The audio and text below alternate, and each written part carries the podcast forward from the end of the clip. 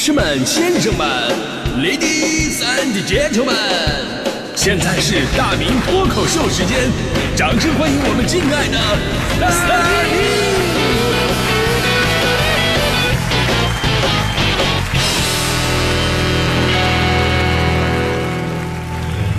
好，欢迎各位来到今天的大明脱口秀，我是大明。哎，以前呢有一个段子是这么说的：说家里边老公啊弄了两个切菜板儿，一个呢是专门用来切蔬菜水果的，另外一个呢是专门用来切肉的，就这样显得比较讲究嘛。但媳妇儿呢总是傻傻分不清楚，经常用切肉的菜板去切水果，然后呢这个老公就激恼的批评了他几次，结果最后媳妇儿不服气了，贱人就是矫情。我每次用完了我都给你洗干净了，还不行吗？啊，挑什么挑啊？然后老公也不干了，说那那能一样吗？该是什么东西就必须得是干什么用的。那我买个痰盂儿，天天给你盛饭吃，你干呢？哎，我保证那个东西干净啊，你干吗？祝各位早餐快乐啊！然而比这个笑话更恶心的什么呢？就是在现实生活当中，这个笑话竟然成真了，你知道吗？最近呢，在亚马逊商城上有一个商品，让无数中国网友是哭笑不得。就是五十年前家家必备的痰盂，而且是那种非常经典的配色啊，就是红边的，上面一个一对大鸳鸯，中间一个大喜字儿，这绝对是三十五岁以上的朋友们的一个时代记忆了。啊，就这么个在中国已经是越来越少的老物件，如今摇身一变，在亚马逊商城上开始面向外国友人售卖了。最奇葩的是呢，它的名字不再是痰盂儿，而是。中国传统水果篮，更离谱的是，这些在国内卖十块二十的，在亚马逊上的价格已经炒到了四百块钱啊，四百块。而在产品介绍这一栏啊，外国友人是这么标注的：说该产品是二十世纪六十年代中国传统水果篮，是新潮的桌面装饰品，是传统中国匠人手工制品。是用搪瓷材质，在一千八百度的高温之下，在土窑中烧制而成，质地坚硬且耐高温，可以储存新鲜的蔬菜、水果或者冰镇酒类，相当于咱们去酒吧喝香槟用那个冰桶。就这个场面，大家伙可以想象一下，就是在国内的酒吧啊，如果你点一瓶香槟的话，一般都是把香槟放在这个冰桶里边，然后这里边还得发放那个发光的灯泡，对不对？一闪一闪的亮晶晶，然后外边插着那个冷焰火，一路火花带闪电给你上来了，显得倍儿有面子，对不对？那以后啊，去国外，说不定你点了一瓶香槟，结果您看啊，一瓶黑桃 A 插在了带着大喜字的痰盂里边，美其名曰中国风啊，啊，这个感觉是无以言表的哈。即便的如此不靠谱，但是订单量还真的，一看，哎，卖出去不少。不少中国网友在下边纷纷留言呢，向外国购买者澄清谭云的真实身份。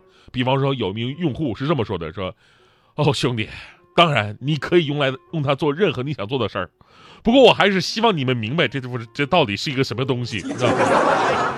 其实这事儿我仔细考虑了一下，我觉得吧，就是既然人家已经买了，咱们还是别告诉人家真相，可能会更善良一点，是吧？其实这事儿吧，咱也不用嘲笑谁，就是国外、国内啊，还是以前到、现在啊，每个人都有自己的知识盲点，怕的不是说你不懂，而是说那种真正想当然的那种惯性思维，就明明你问一嘴就能知道的事儿，你偏偏非常自信的相信自己的经验判断。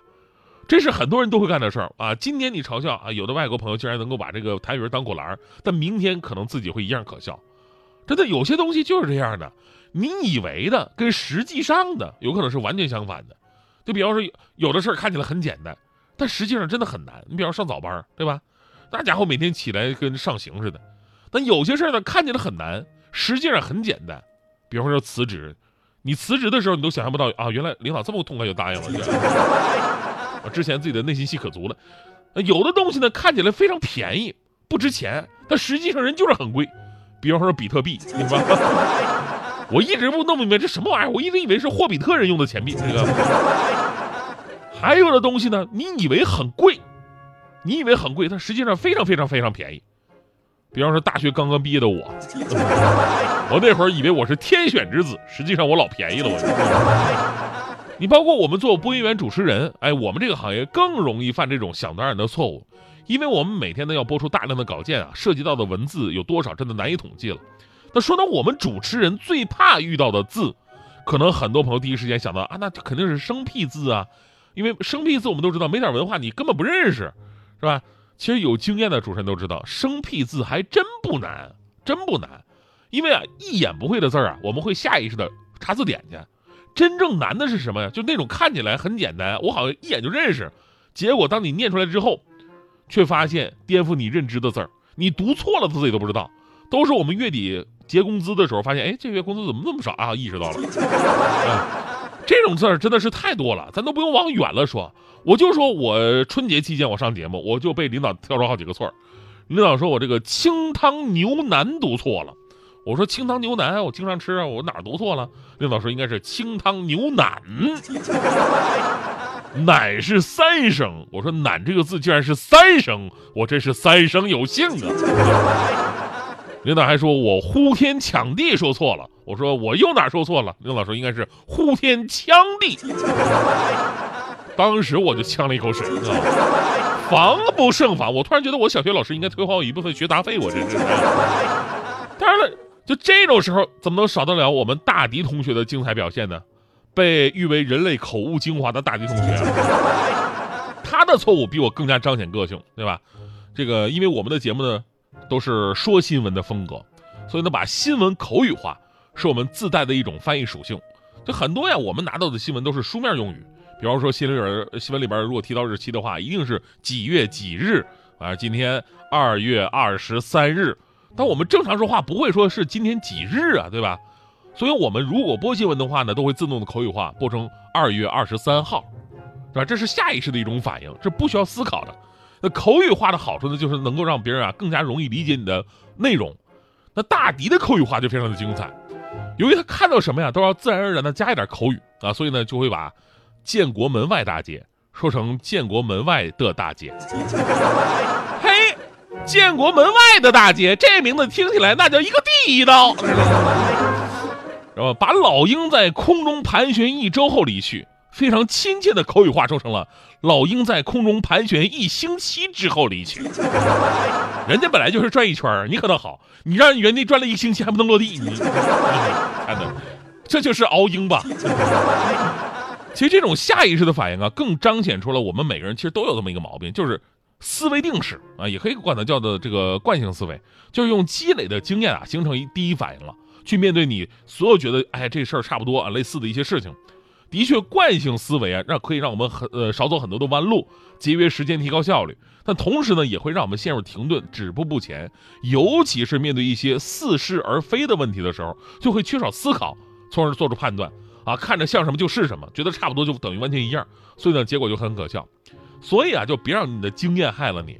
只有对这个世界充满好奇，发现不同，才能够突破惯性思维，让自己的眼界更为开阔。而这点，我觉得咱们也可以跟跟这个现在身边的孩子们学一学。就是相比我们呢，就是依赖于经验的懒惰，小孩子就是那种他们愿意尝试一切事情，对吧？其实我们说，人生就是在不断的试错当中，才找准了进步的方向。而我们越大，就越缺少面对失败的勇气。但是小孩不一样。小孩真的非常坦诚。那天我看一个小孩跟一个小女孩在那玩呢，啊，小男孩、小女孩俩人，哎呀，欢声笑语啊，两小无猜呀，那一幕真的非常和谐。突然之间，这男孩就安静下来了，就默默地看着这个小女孩的一举一动。这男孩的眼睛里边闪烁出非常兴奋的、纯洁的神采。然后小男孩就鼓起勇气对小女孩说：“宝贝儿，我能追你吗？”当时整个世界都静止了。哎，我在旁边被感动的热泪盈眶，你知道？没想到这么小的孩子啊，我还能被他们撒狗粮，知道吗？这是多么纯洁的爱呀，对不对？然后呢，这时候小女孩笑着说：“好啊，你来追我吧。”然后就跑了。然后小男孩在后面追，这家乐得嘎嘎的。抓到小女孩之后呢，然后还说呢：“哎，现在该你追我了。”然后俩人反过来跑，还是乐得嘎嘎的。哎呦我的天哪，就还是我想多了。问题是有意思吗？跟个大傻子，这图啥你说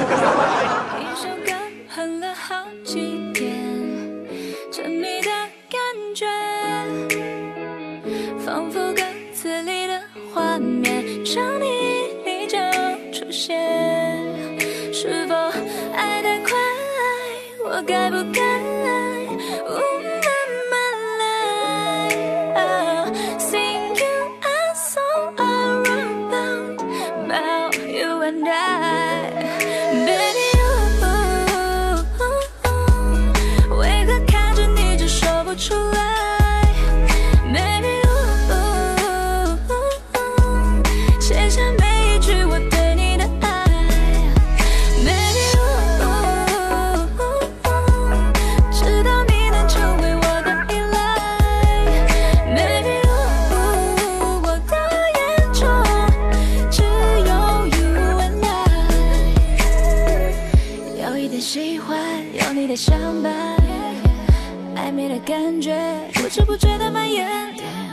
我的嘴巴陪着你的看